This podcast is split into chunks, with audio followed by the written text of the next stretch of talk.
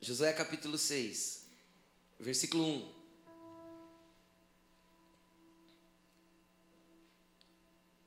Aleluia. Nós vamos, nós vamos ler de uma geração meio maluca. Tá? Agora, esse texto que nós vamos ler. Jericó estava completamente fechada. Por causa dos israelitas. Por causa de quem? Dos israelitas. Tá? Naquele tempo Deus falava com os israelitas. Agora ele, ele tem falado conosco, aqueles que querem Cristo. Amém? Então fala assim, ó, por sua causa Deus vai mexer em cidades inteiras. Amém? Então vamos continuar, vamos lá. Ninguém entrava nem saía. Então o Senhor disse a Josué: Saiba que entreguei nas suas mãos Jericó, seu rei e seus homens de guerra. Marche uma vez ao redor da cidade com todos os homens armados. Faça isso durante seis dias. Sete sacerdotes deverão levar cada um uma, uma trombeta de chifre de carneiro à frente da arca. No sétimo dia, marchem todos sete vezes ao redor da cidade e os sacerdotes toquem as trombetas. Quando as trombetas soarem um longo toque, todo o povo dará um forte grito e o muro da cidade cairá e o povo atacará cada um do lugar da onde estiver. Josué, filho de Num, chamou os sacerdotes e lhes disse: Levem a arca da aliança do Senhor. Sete de vocês levarão trombetas à frente da arca, e o povo e ordenou ao povo: Avancem, marchem ao redor da cidade, e os soldados armados irão à frente da arca do Senhor. Quando Josué terminou de falar o povo ao povo, os sete sacerdotes que levavam as suas trombetas perante o Senhor saíram à frente, tocando as trombetas. A arca da aliança do Senhor ia atrás deles. Os soldados armados marchavam à frente dos sacerdotes e tocavam as, que tocavam as trombetas, e o restante dos soldados seguia a arca. Durante todo esse tempo tocavam as trombetas, mas Josué tinha ordenado ao povo, presta atenção nisso, não deem brado de guerra, não levantem a voz, não digam palavra alguma até no dia em que eu ordenar. Então vocês gritarão. Assim se fez a arca do Senhor rodear a cidade, dando uma volta em torno dela. Então o povo voltou para o acampamento onde passou a noite. Josué levantou de manhã, na manhã seguinte, os sacerdotes que levavam a arca do Senhor, e os sacerdotes que levavam a arca do Senhor os sete sacerdotes levavam as trombetas e iam adiante da arca do Senhor, tocando as trombetas, os homens armados à frente deles, e o restante dos soldados seguia a arca do Senhor enquanto as trombetas eram tocadas continuamente. No segundo dia, também rodearam a cidade uma vez e voltaram ao acampamento. Fizeram isso durante seis dias. No sétimo dia, levantaram-se ao romper da manhã e marcharam da mesma maneira sete vezes ao redor da cidade. Foi apenas nesse dia que rodearam a cidade sete vezes. Na sétima vez, quando os sacerdotes deram o toque da trombeta, Josué ordenou o povo: gritem, o Senhor entregou a cidade a vocês. A cidade, contudo, a cidade com tudo que nela existe será consagrada ao Senhor para destruição. Somente a prostituta Raabe e todos os que estão com ela em sua casa serão poupados pois ela escondeu os espiões que enviamos.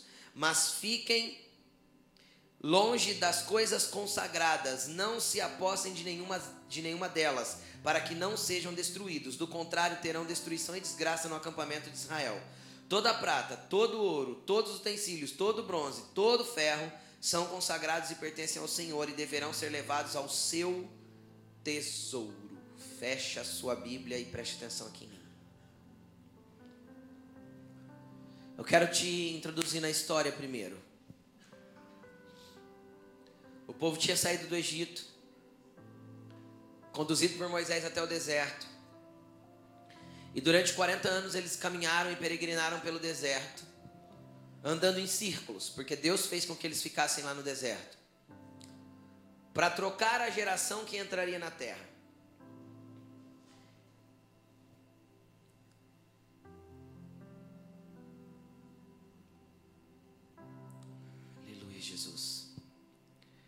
Para trocar a geração que entraria na terra. A geração que saiu do Egito, ela caminhou pelo deserto e morreram todos. Só ficaram vivos Josué e Caleb para entrarem na terra.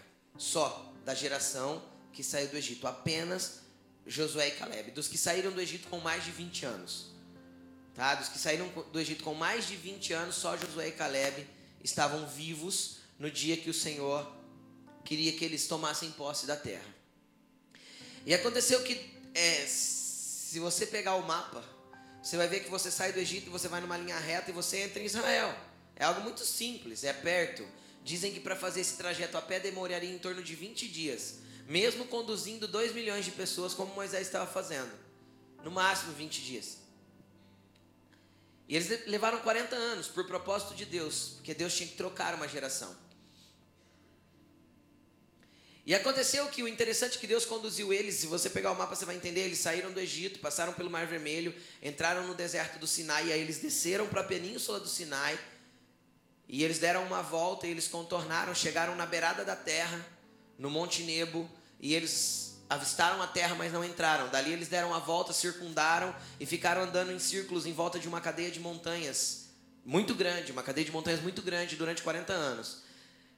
Então o Senhor conduziu eles para o lado oposto da terra, o outro lado do Jordão. Vocês conseguem entender isso? Não faz sentido você vir do Egito e atravessar o Jordão. O Jordão fica do lado, para quem olha no mapa, para o lado esquerdo de Israel. O Egito fica para o lado, lado direito de Israel.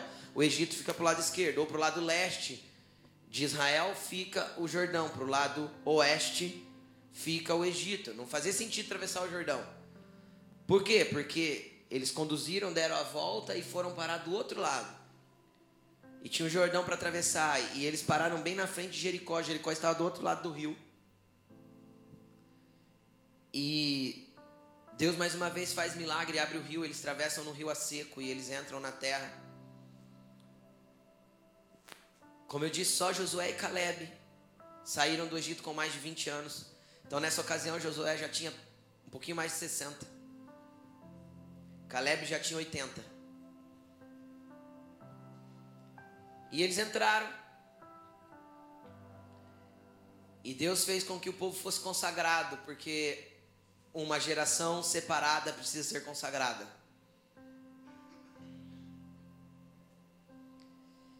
E aí Deus deu uma direção para tomar a primeira cidade. Eu quero chamar a atenção para algumas coisas agora. E aí a tomada da primeira cidade que eles tomaram na terra prometida. Primeiro, quem é cristão aqui há mais de 10 anos? Levante a mão. Bastante. Quem é cristão há mais de 5? Levante a mão. Todos esses que levantaram a mão, eu acredito que você já escutou ouvindo falar, você já escutou ouvir falar que virá um grande avivamento sobre a terra e que o Senhor há de derramar um avivamento sobre o Brasil e sobre muitas nações. Quem já ouviu falar dessa profecia? Eu quero te revelar algo nessa noite. Se essa geração não quiser, Deus vai esperar a próxima.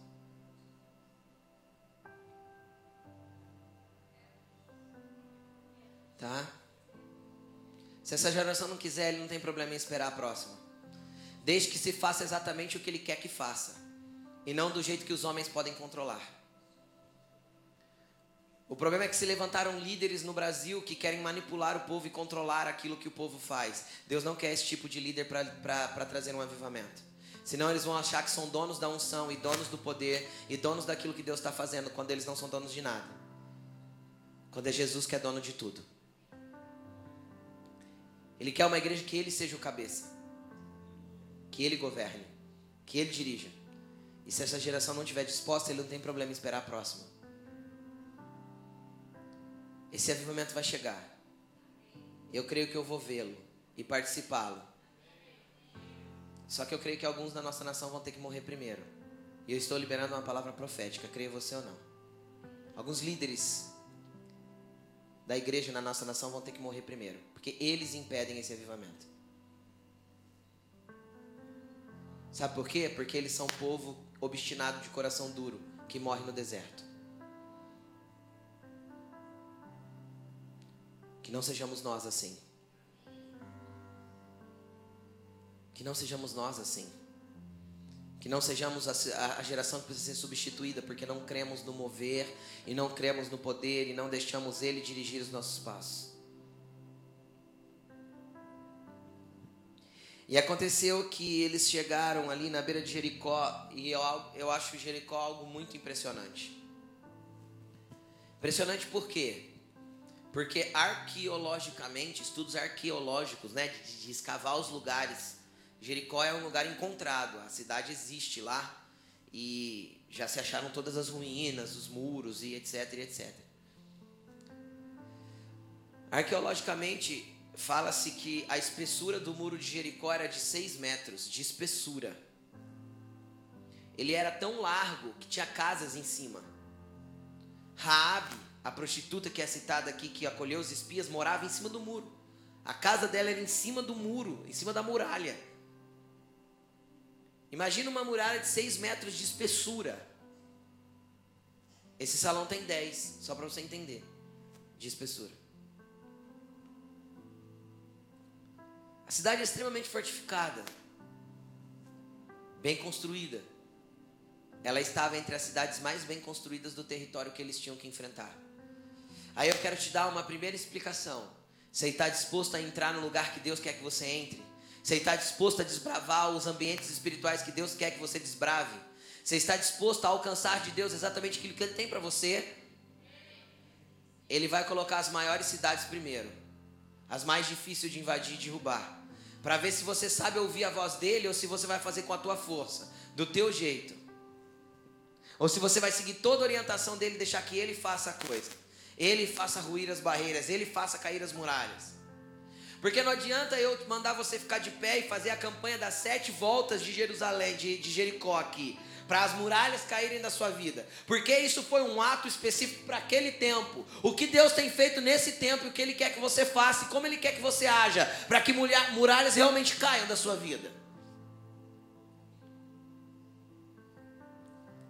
É ouvi-lo e obedecê-lo. É entender como Ele quer que faça e fazer exatamente como Ele quer que faça. Agora o que aconteceu ali? Veja bem. Alguém aqui já dormiu em barraca? Foi acampar e dormir em barraca? É, eu já também. É bom, né? Não. Não é bom. Outro dia a Bia falou assim para mim: pai, eu tenho vontade de acampar e dormir numa barraca, não sei o que, não sei o que, não sei o que. Ai, que legal, vamos. Eu falei assim: filha, vamos fazer o seguinte. Próxima vez que a gente for viajar, a gente aluga um hotel legal e fica nele, pode ser?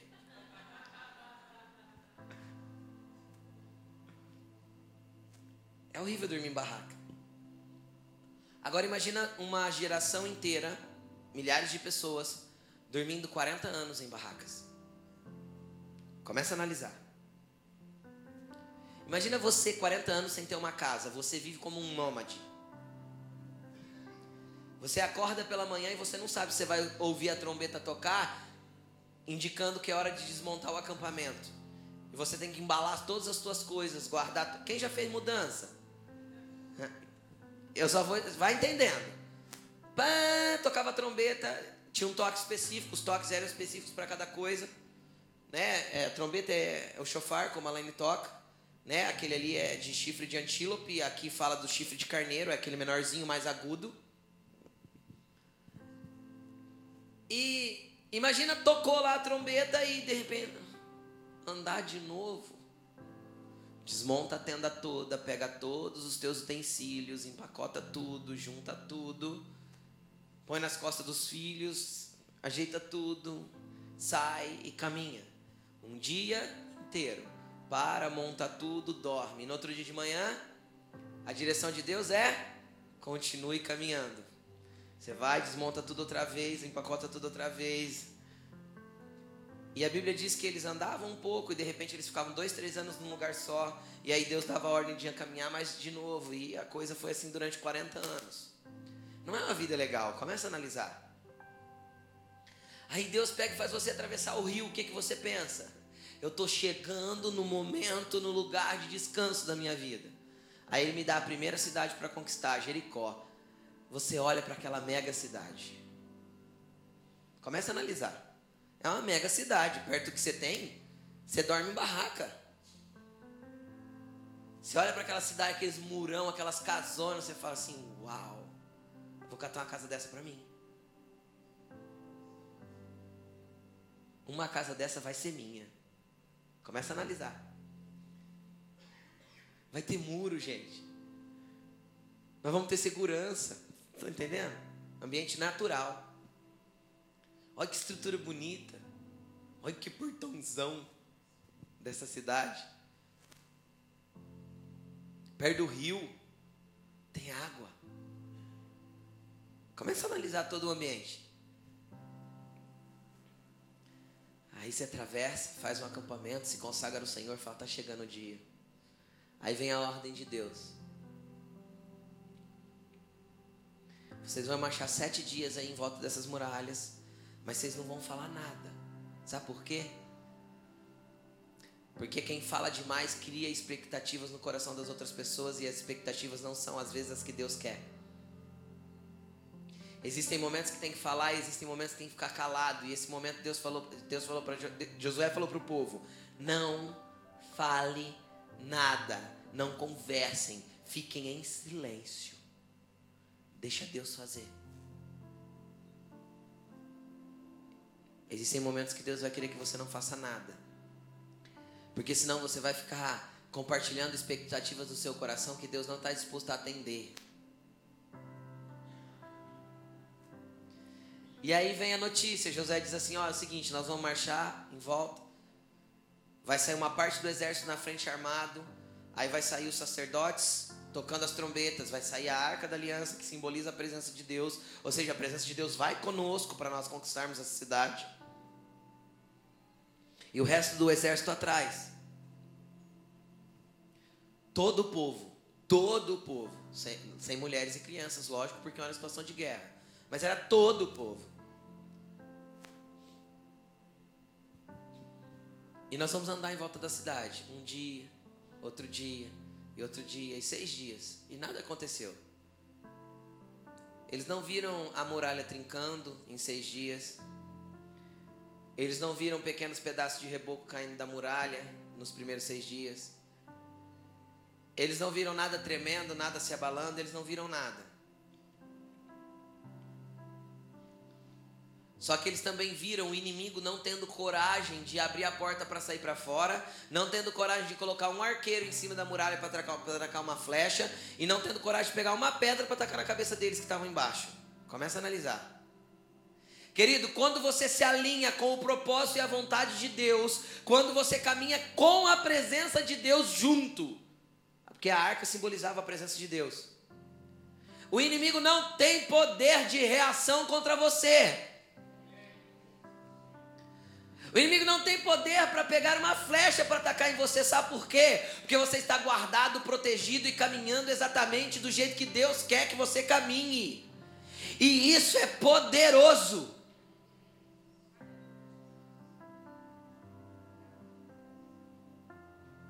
Eu acho que ninguém entendeu, gente. É poderoso o, o cuidado de Deus na tua vida. Eu fico imaginando, coloca-se do outro lado, eu como rei de Jericó. Vamos imaginar numa situação sem medo. Eles estavam com medo, eu vou explicar porque que eles estavam com medo, mas sem medo. Eu ia pegar a cidade inteira e ia pôr em cima da muralha. Cidade, até as crianças, ia falar, ó, cada um cata uma pedra. Eles começaram a rodear, pode jogar, mas joga na cabeça para matar. Era uma situação de guerra. Os arqueiros jogam as flechas, as crianças jogam as pedras, as mulheres jogam as pedras mesa, cadeira, ferro, o que vocês tiver, joga, mas precisa matar tudo eles. Eles estavam vulneráveis. Querido, todo todo que o Senhor quer que você esteja completamente vulnerável, porque o dia que você não tiver segurança nenhuma mais em você, ele é tudo que você tem. E quando ele for tudo que você tem, ele vai causar pavor no inimigo. Eles estavam ali completamente vulneráveis. Dar espadada naquela muralha e adiantar alguma coisa? Começa a analisar. Se o povo começa a jogar, eles iam conseguir jogar. Estudiosos dizem que a muralha tinha 9 metros de altura. Eles iam conseguir jogar a espada de baixo para cima, ou eles estavam vulneráveis. Mas eles tinham algo que quem estava dentro de Jericó não tinha: a presença de Deus e a presença de Deus é que vai fazer a diferença na tua vida. Não adianta você tentar ficar vindo na igreja para buscar alguma coisa. Eu vou te falar o que você vem buscar aqui. Vem buscar a presença dele para que a presença dele vá com você por onde você andar, porque isso vai fazer toda a diferença. Então não venha aqui para buscar presentes ou bênçãos ou conquistas, venha aqui para buscar a presença, porque a presença te dá Jericó. A presença te dá o presente. A presença te dá a bênção. A presença te dá a direção. A presença te dá a graça. A presença te dá os dons. A presença te dá o fluir. A presença te dá o entendimento do que precisa ser feito. É a presença dele que é mais valiosa do que tudo e qualquer outra coisa que você possa carregar. É a presença dele. O que derrubou aqueles muros? A presença dele. O que causou temor e, e medo e pavor no povo de Jericó? A manifestação da presença dele através do seu povo. Então não adianta eu carregar a presença e não manifestar a presença. Porque todo o povo tinha que se circundar. Se só a presença de Deus bastasse para derrubar as muralhas, começa, começa a analisar comigo. Se só a presença de Deus bastasse para derrubar as muralhas, o povo não precisava ter ido, mandava só os sacerdotes e a arca, que era isso que representava a presença naquele tempo. Hoje a presença do Senhor está liberada para estar dentro de nós. E por que Deus queria que o povo fosse junto? Porque a presença sem a manifestação dela, através do seu povo, também não adianta. Não adianta eu estar carregado do Espírito Santo se eu não manifesto nada por onde eu caminho.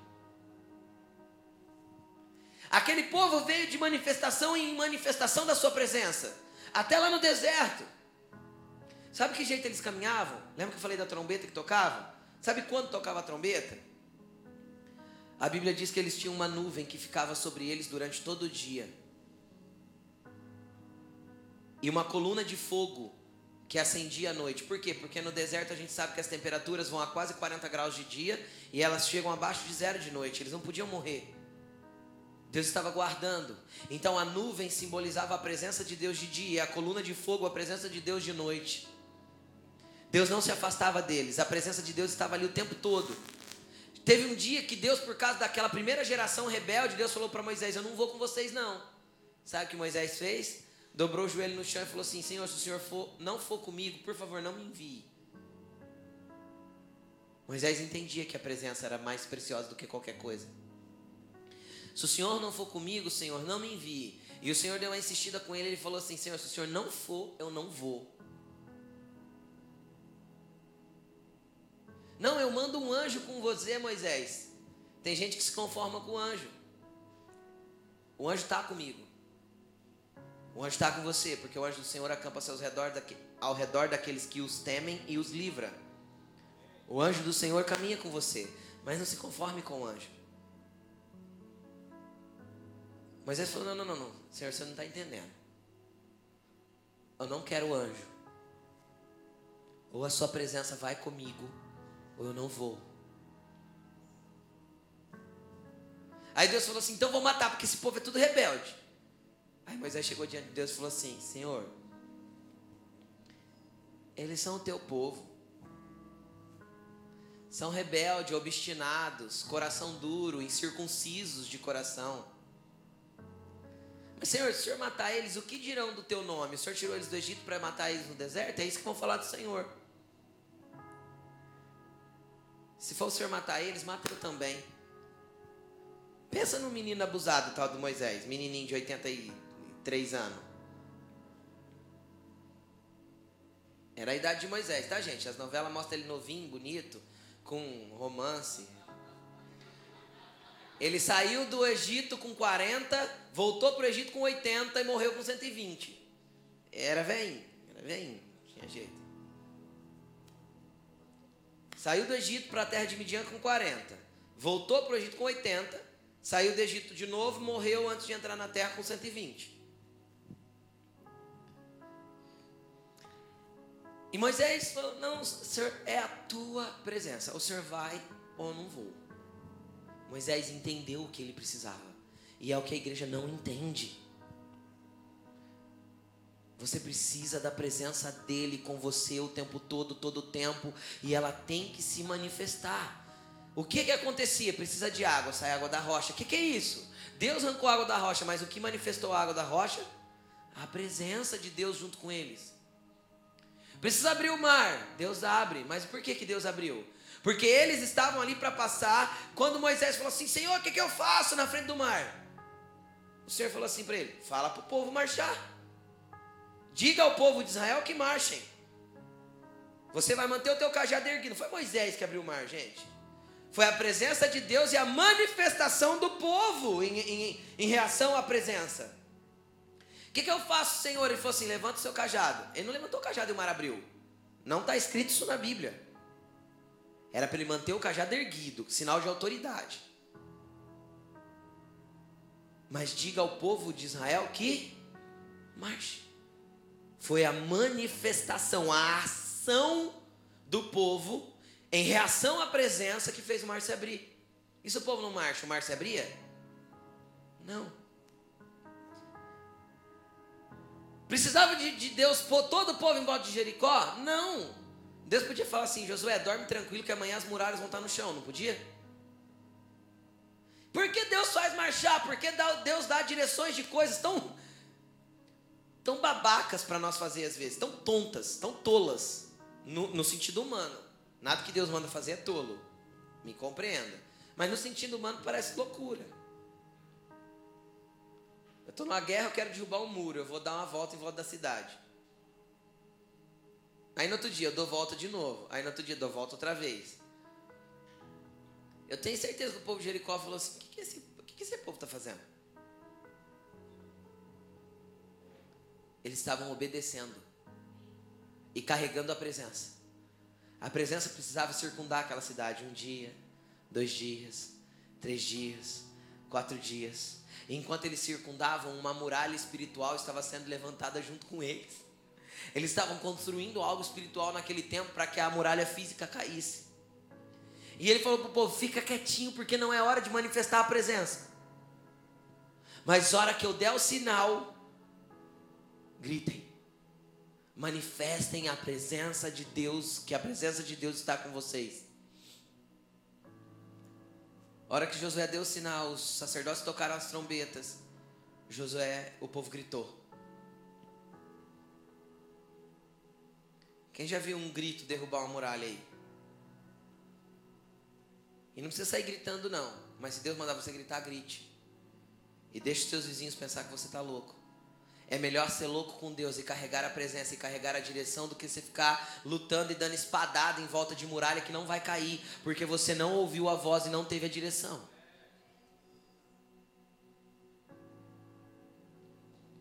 Eles gritaram. As mulheres caíram. Ruíram. Desceram. E cada um entrou em frente de si e tomou posse daquilo que Deus tinha para dar. Aí é interessante. Você pensa que no coração deles eles não queriam uma casinha daquela? Eles nunca tinham morado em uma, gente. Você pensa que eles não queriam uma cidade com uma praça, com, com os palácios bonitos que devia ter, com tudo que tinha lá? Eles queriam. Só que entenda uma coisa: os planos de Deus não são os teus planos e as tuas ambições não vão ser satisfeitas por Deus porque você quer. Deus não tem problema de te frustrar nas tuas ambições. Até que ele entenda que tudo que você precisa é da presença dele e a presença dele vai te conduzir exatamente onde você tem que andar.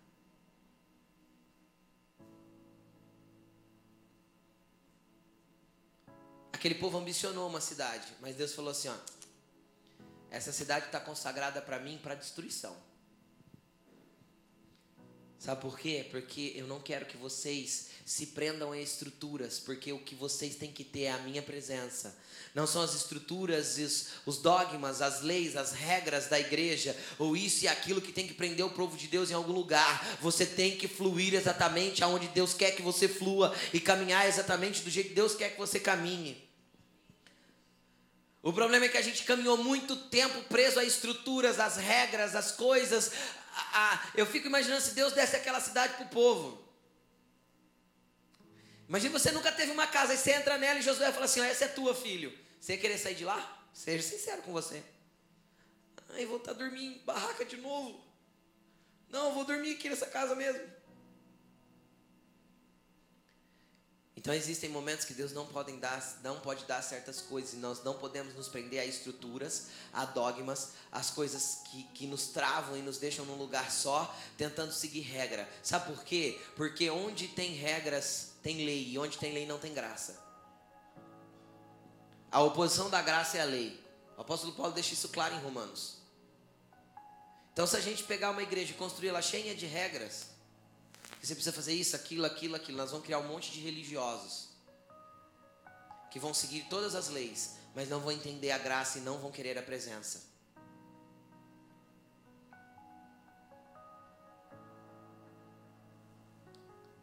Pastor, o que, eu preciso fazer então? Querer Deus. Ser insatisfeito pelo tanto da presença manifesta que está se manifestando na sua vida ser insatisfeito com quanto a presença está se manifestando aí. Senhor, por que o mar não se abre? Às vezes porque você não tem manifestado a presença. Você carrega até, mas não manifesta. Quem tem o Espírito Santo dentro de si aí, levante a mão. Quem crê que tem o Espírito Santo dentro? Quanto você tem manifestado desse Espírito Santo que está dentro de você? Porque a, o Espírito Santo é a presença de Deus hoje. O quanto você manifesta dele?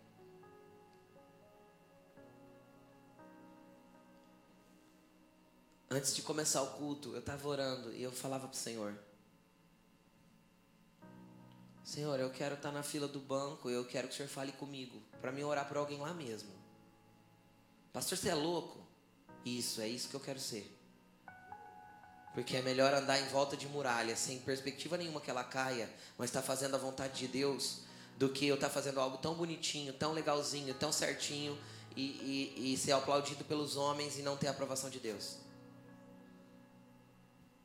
É isso. É hora da igreja começar a manifestar a, a presença dele fora dos ambientes chamado igreja. Porque a igreja não é isso aqui, esse lugar. Isso aqui chama salão. Salão, alugado ainda. Não é nem nosso. É por enquanto.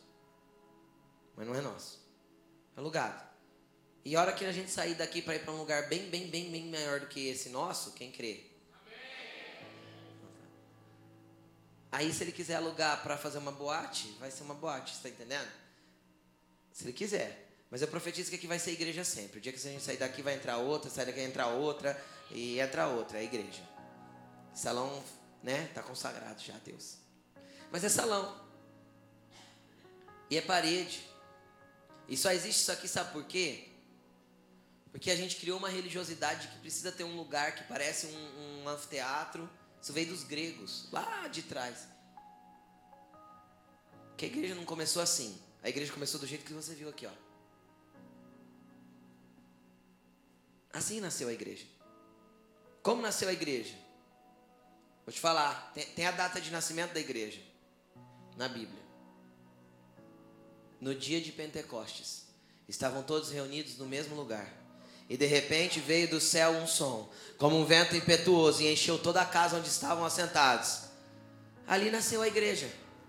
Ali nasceu a igreja, ali a igreja de Jesus Cristo foi fundada. Como que ela foi fundada? Com o poder do Espírito, com o mover de Deus, com 120 pessoas malucas que estavam reunidos lá, esperando alguma coisa que eles não sabiam o que era.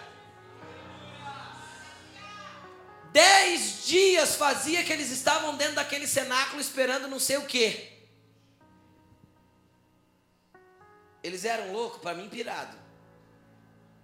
Imagina você dez dias sem trabalhar, sem fazer nada, parou tudo. Você para a tua vida, entra dentro de um lugar como esse assim, mais ou menos desse tamanho, 120 pessoas. Jesus foi levado para o céu 40 dias depois da ressurreição. 50 dias depois era o dia de Pentecostes. Eles ficaram 10 dias esperando. Ó, vocês receberão poder ao descer sobre vocês o Espírito Santo. Eles nunca tinham visto descer nada, gente. Como é que eles sabiam que, que era Espírito Santo, que jeito que era esse negócio, como que ia acontecer, o que, que ele ia fazer. Aí o interessante fala assim: encheu toda a casa onde estavam assentados. Eles não estavam esperando. Estava todo mundo sentado de boa. Eles já deviam ter orado, jejuado, clamado, falado: Deus, cadê esse negócio de Espírito Santo? Mas eles continuavam carregando a presença. Você consegue entender? Até que a presença veio. Eles continuavam esperando pela presença, até que a presença veio e eles se manifestaram. Houve um avivamento em Jerusalém, como poucos aconteceram sobre a terra. Um avivamento que em 10 dias, 8 mil pessoas se converteram. Consegue entender? Ali nasceu a igreja. Com poder, com unção. Ali nasceu a pregação e o pregador. Pedro nunca tinha pregado, de repente ele sai para fora e começa a pregar. Ali nasceu a pregação.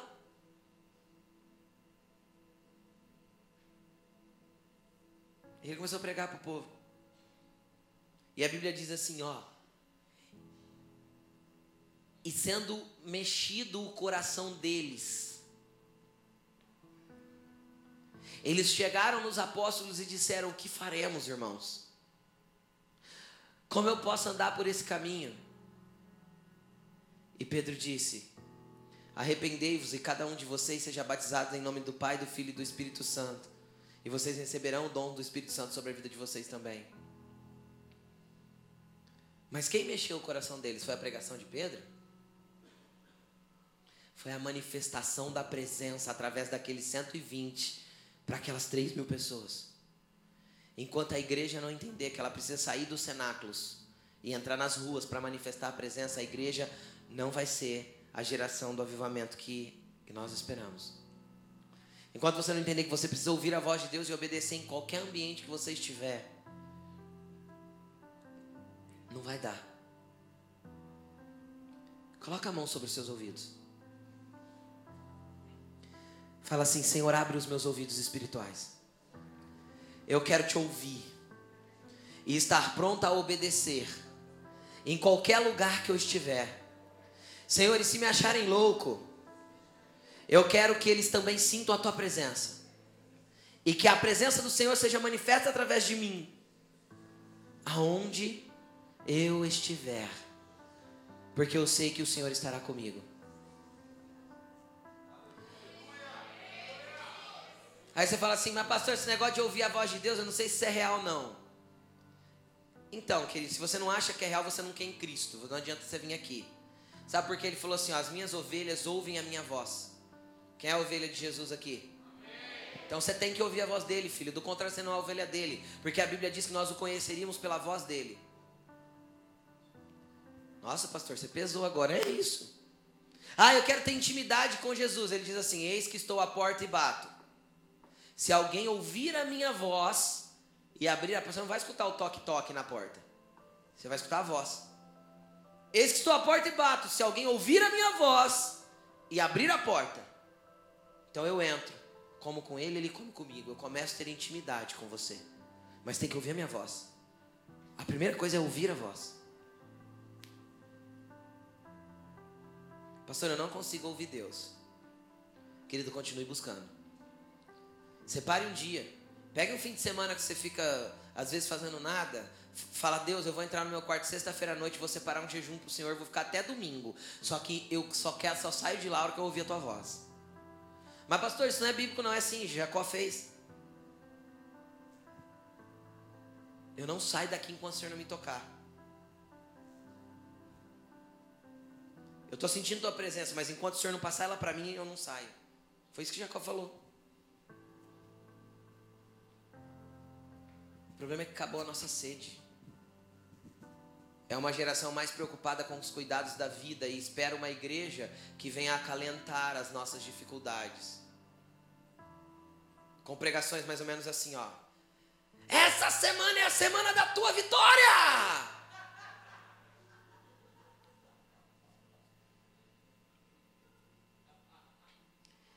Esse ano será o ano da tua vida! Você tem duas empresas, vai ter três. Você tem três carros, vai ter seis. Eu vou falar, filho, você tem três carros, não usa os três, vende um e dá para uma obra de caridade, pelo amor de Deus. Muda esse ambiente.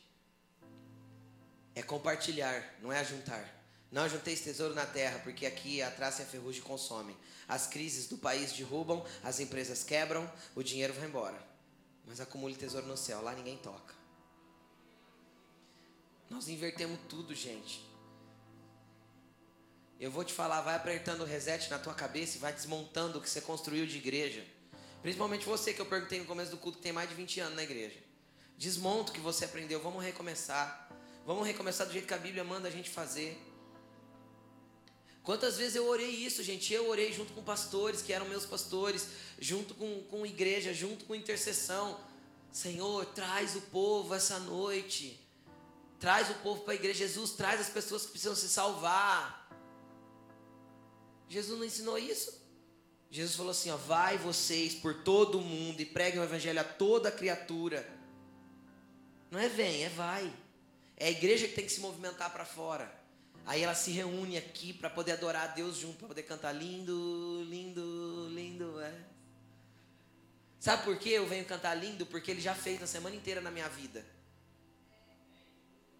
Então eu venho só para adorar. Que o Senhor libere a tua mente para um novo tempo. Que você realmente seja transformado pela renovação do seu modo de pensar. Para que você experimente literalmente a boa, perfeita e agradável vontade de Deus. Para que você ande literalmente num caminho que você nunca foi. Como Jesus disse. Eu vou abrir um caminho para vocês na onde vocês não podem ir agora, mas daqui a pouco vocês poderão. Vão por esse caminho, porque eu sou o caminho, a verdade e a vida. Entrem em mim.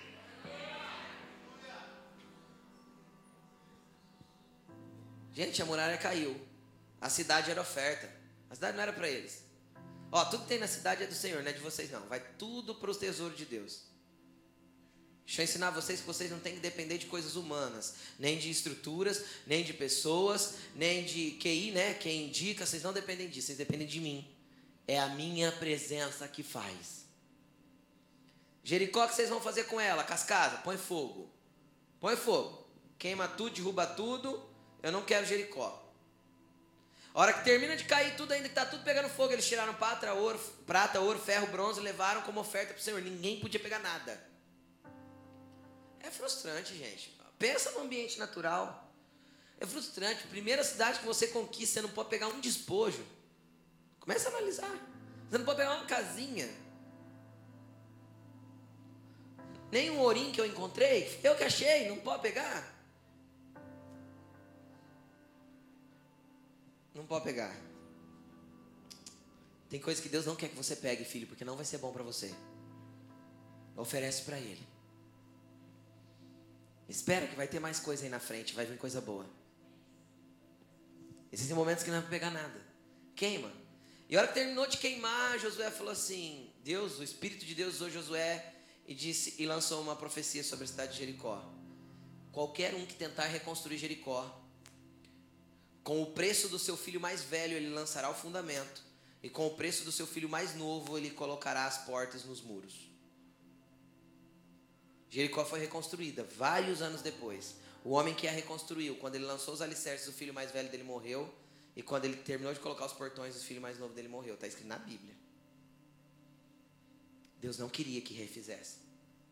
Era um memorial de que estruturas velhas não podem ser usadas para um tempo novo. Eu vou repetir. Foi um memorial de que estruturas velhas não podem ser usadas para um tempo novo. Deus está abrindo um tempo novo para a igreja e é tempo dela sempre se desprender de estruturas velhas. E nós temos dificuldade de despregar do velho. Por quê? Porque Jesus falou assim, ó, ninguém que tenha experimentado vinho velho quer o novo, mas tem uma geração aqui ansiosa por vinho novo, porque é odre novo.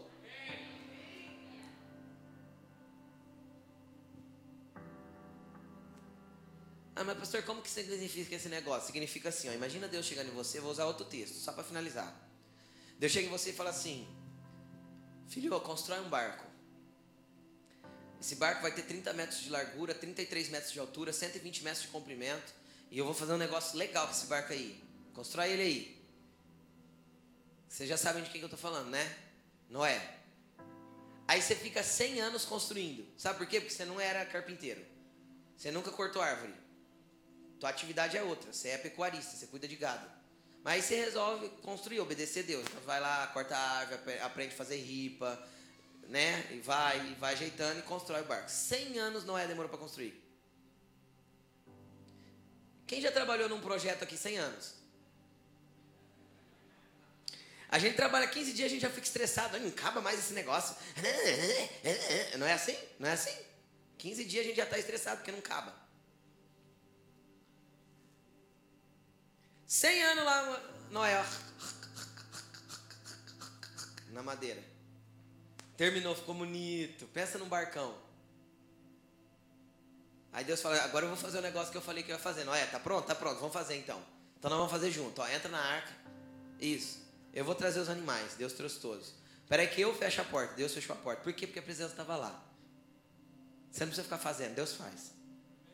agora eu vou fazer um negócio que eu nunca fiz. Vai cair água do céu. Não tinha chovido até então na terra. A Bíblia diz isso, claro. Vou fazer cair água do céu. Água do céu. Enche a terra. Um ano e um mês depois, a arca pousa no, em cima do monte Ararat. Um ano e um mês. Foi no dia 17 do segundo mês. Um ano, um mês e 17 dias. A arca pousa. Aí a Bíblia diz que a água foi descendo e secando de sobre a terra. Aí a Bíblia não diz quanto tempo se demorou. Mas passou alguns dias para isso acontecer. Aí, de repente Deus fala assim para Noé: pode abrir a porta, pode sair. Ele tinha casa para morar, gente? Uh -uh. Quanto tempo ele ficou construindo o barco? 100 anos para usar um ano. Deus, o senhor está de brincadeira, né? Fiquei 100 anos, Jesus, eu gastei 100 anos de trabalho nesse troço aí. Eu vou largar agora aqui no meio do monte aqui, vou embora. Foi mais difícil fazer ou foi mais difícil obedecer para sair das estruturas velhas que Deus queria te tirar? Não, não, aqui tá bom, vou ficar aqui na arca mesmo, eu solto os bichos. Eu vou soltar os bichos porque tá fedor, mas eu vou ficar eu. Sai da arca, não é? Deixa ela aí. Desce do monte. Acho que Deus já colocou em cima do monte já para não virar a casa de Noé. Colocou num lugar que não dava para ficar subindo, que era difícil, sabe? Porque Deus podia ter feito ela parar numa planície. Em cima da montanha. Ó, desce e não sobe mais. Não é tua casa aqui. Então Deus às vezes vai te usar para construir coisas durante muito tempo, querido. De repente Deus vai falar assim: agora larga, é tempo de ir para outra direção, porque eu estou mandando. 100 anos para usar um ano e um mês. E ele teve que olhar para a arca e falar: tchau, arquinha. Deu trabalho, mas eu vou embora. Foi o que aconteceu com Jericó. Eles queriam, mas Deus falou, ah, ah, essa é minha. É para mim, é para o meu uso. Quando é para o meu uso, é eu que determino como que vai ser feito. Quem é do Senhor aí? Você é para o uso dele, tá bom? É ele que determina como vai ser feito. Coloque-se de pé.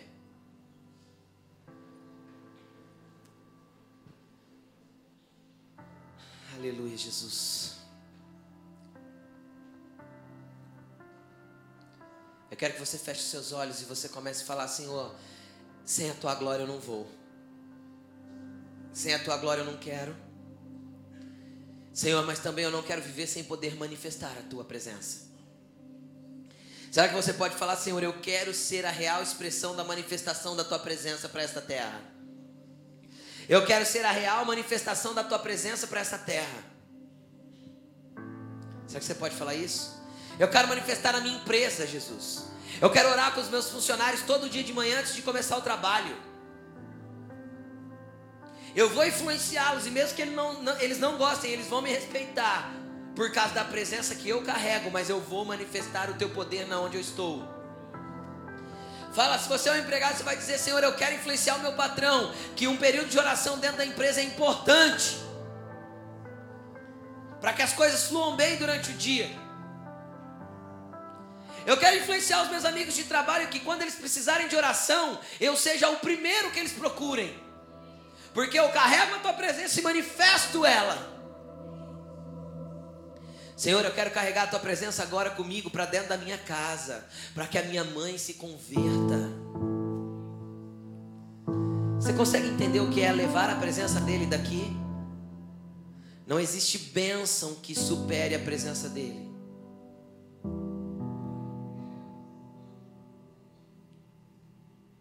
Não existe bênção que supere a presença dele.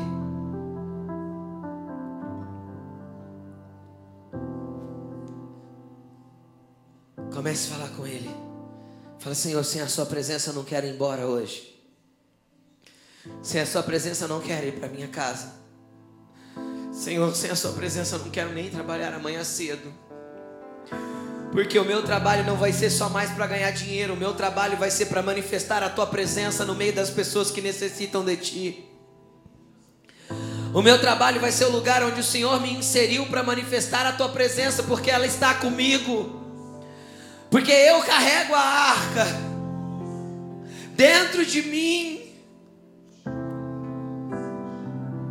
Fala, Senhor, se for para eu ir em algum lugar e não manifestar a tua presença, não me mande. Não me envie se o Senhor não quer que eu vá. Mas onde eu for, eu quero manifestar a tua presença.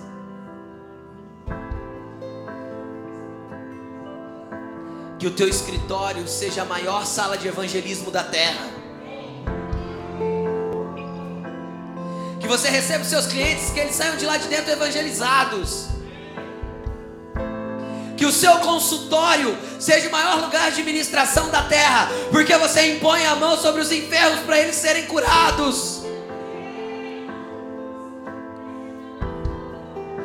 Que o lugar que você trabalhe seja o lugar do fluir do teu ministério. Manifeste a presença que está em você.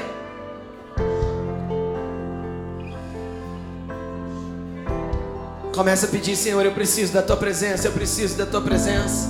Eu preciso da tua presença, eu preciso da tua presença. Eu não quero fazer se o Senhor não estiver comigo.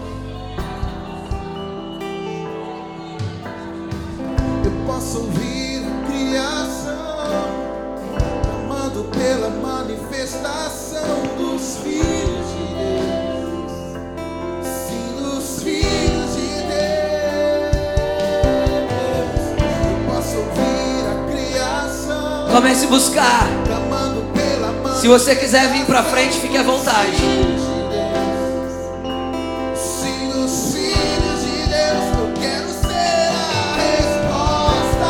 Diga isso para Ele. A resposta do Senhor para essa geração.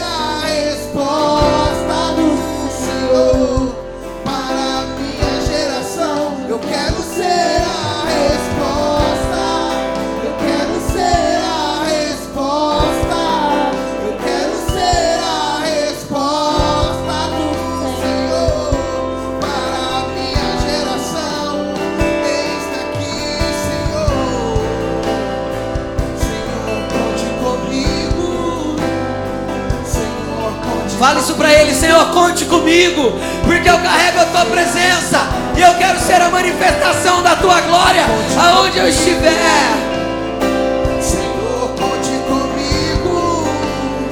Senhor, conte comigo. Eu quero ser a resposta. Eu posso ouvir a criação clamando pela manifestação filhos de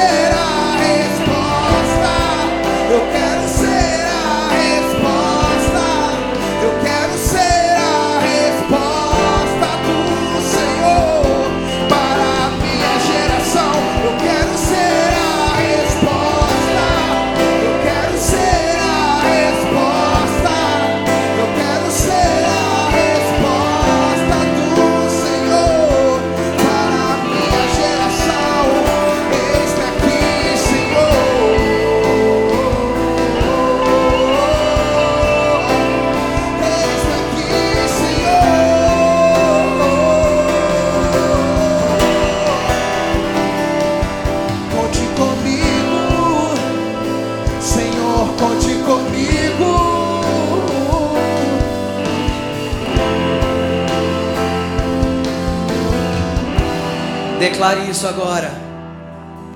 Sim, eu vou corresponder a teu chamado. Pedro. Declare isso, igreja, declare isso. Eu vou corresponder